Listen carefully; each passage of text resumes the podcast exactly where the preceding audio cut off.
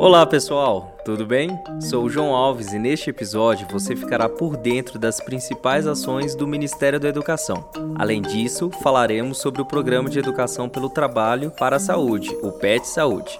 Este é o 37º episódio do podcast 360 da Educação. Sejam muito bem-vindos.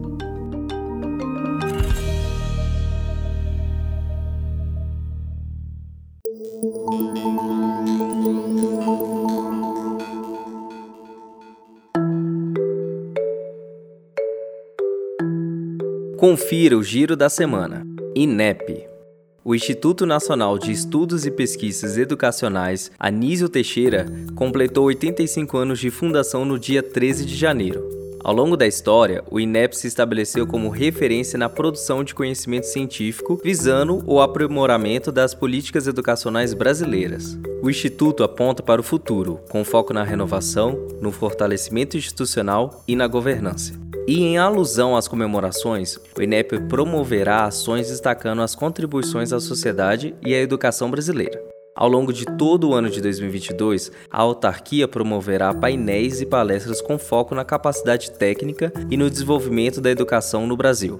CAPES e lá da CAPES veio uma notícia, no mínimo, diferente. Uma pesquisa para a dissertação de mestrado de uma bolsista estudou a interferência das práticas de consumo nas trajetórias de vida e escolhas pessoais dos fãs de revistas em quadrinho. A pesquisa da doutoranda Larissa Beco, bolsista da CAPES, uniu sua paixão pelos quadrinhos com a metodologia científica e ganhou um interessante desfecho. O material inspirou a criação de uma história em quadrinhos sobre pesquisas científicas e como foi a experiência de imersão na cultura pop. Interessante, né?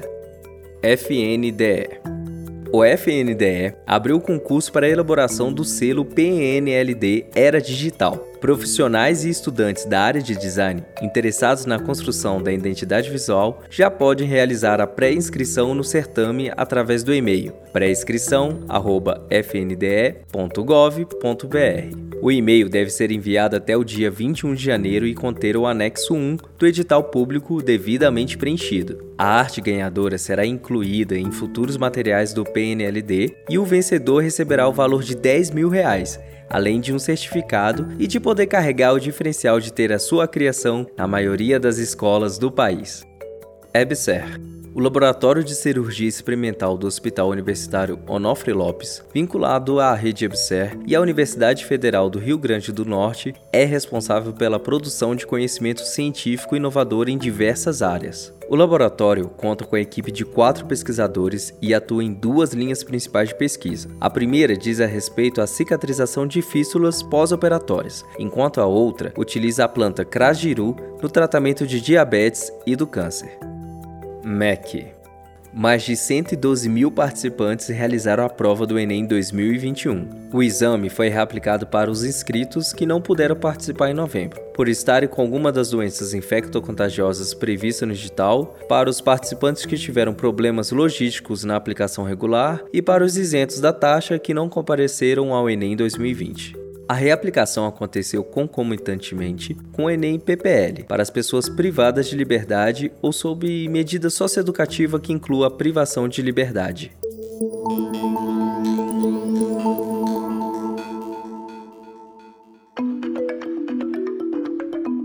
Agora que você já está por dentro das principais notícias do MEC da última semana, vamos falar sobre o PET Saúde? Apresentado na última terça-feira, o Programa de Educação pelo Trabalho para a Saúde, o PET Saúde, é uma iniciativa interministerial que trata de projetos destinados à educação profissional e a fomentar a formação de estudantes da área da saúde com atividades desenvolvidas na atenção básica, que é a principal porta de entrada para o Sistema Único de Saúde, o SUS.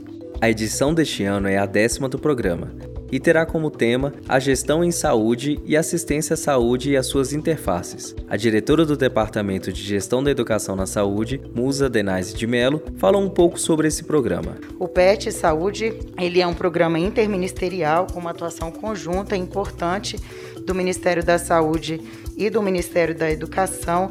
Ele é conduzido na sua execução pela CEGETES e que visa a qualificação da integração ensino-serviço-comunidade. Esse é o foco do programa, um programa que busca aprimorar o conhecimento, aprimorar a atuação desses alunos de graduação dos cursos da área de saúde e de profissionais de saúde.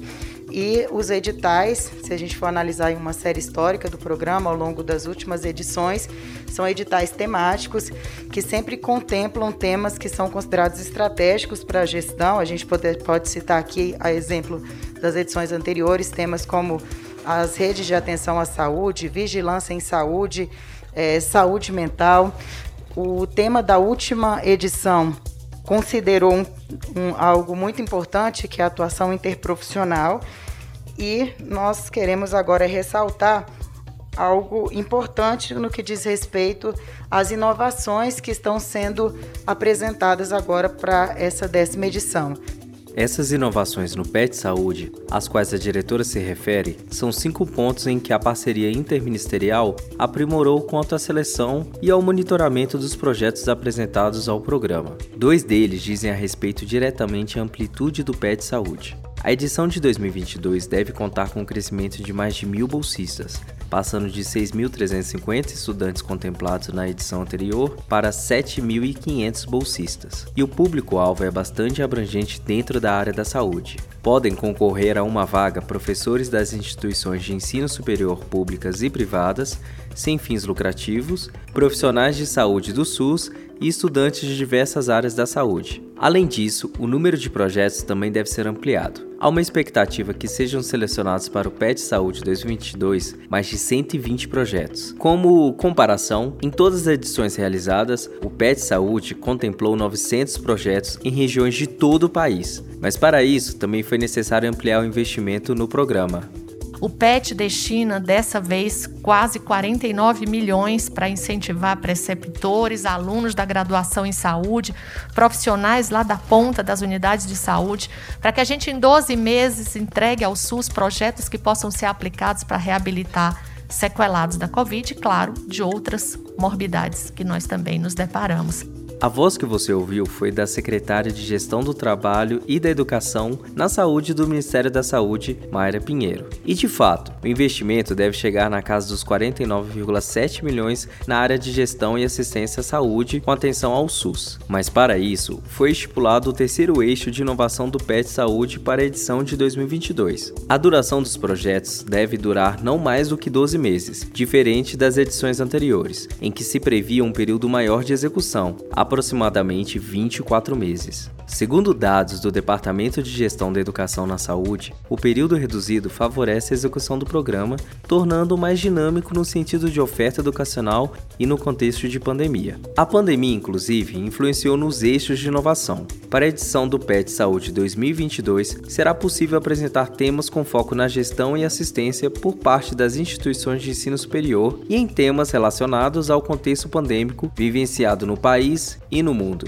Neste momento, é importante mencionar que as bolsas oferecidas pelo PET Saúde devem estar vinculadas a uma das três modalidades que dizem a respeito à forma como a bolsa será utilizada e ao vínculo do estudante com o PET Saúde. Sendo assim, as bolsas podem ser 1. Um, de iniciação ao trabalho, destinada a estudantes regularmente matriculados em instituições de educação superior, com o objetivo de desenvolver vivências e produzir conhecimento relevante em áreas prioritárias na produção da saúde de tutoria acadêmica, destinada a professores das instituições de educação superior que orientam as vivências em serviço e produzem orientam a produção de conhecimento relevante na área da saúde.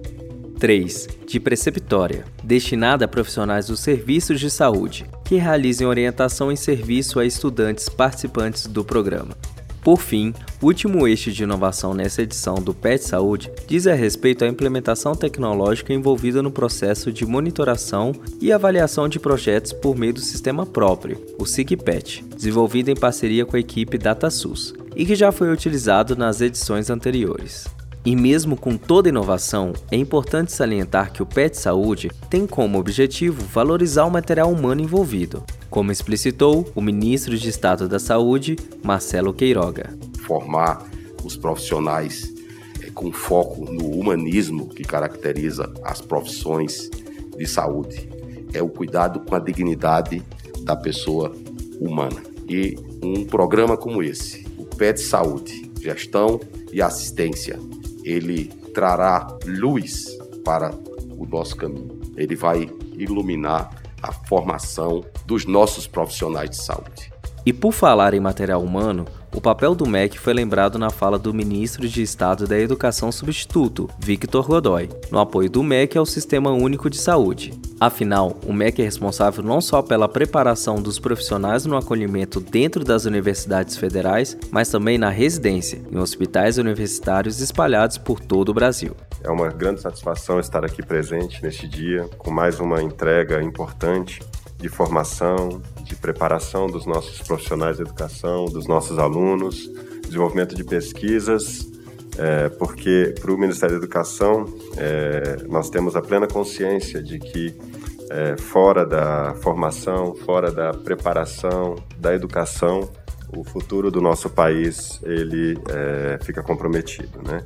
O Ministério da Educação, como todos sabem, é, tem uma rede de 69 universidades federais que possuem cerca de 50 hospitais é, universitários, é, que tem um grande papel de formar os nossos profissionais da, da saúde para que possam atender a nossa população. E o Ministério da, da Saúde é o grande gestor dessa joia brasileira que nós temos, que é o SUS.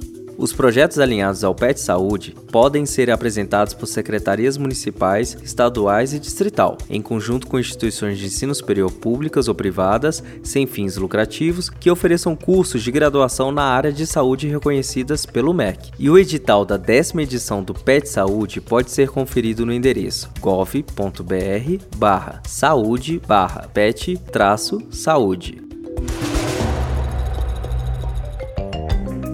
Este foi o 37º episódio do podcast 360 da Educação do Ministério da Educação.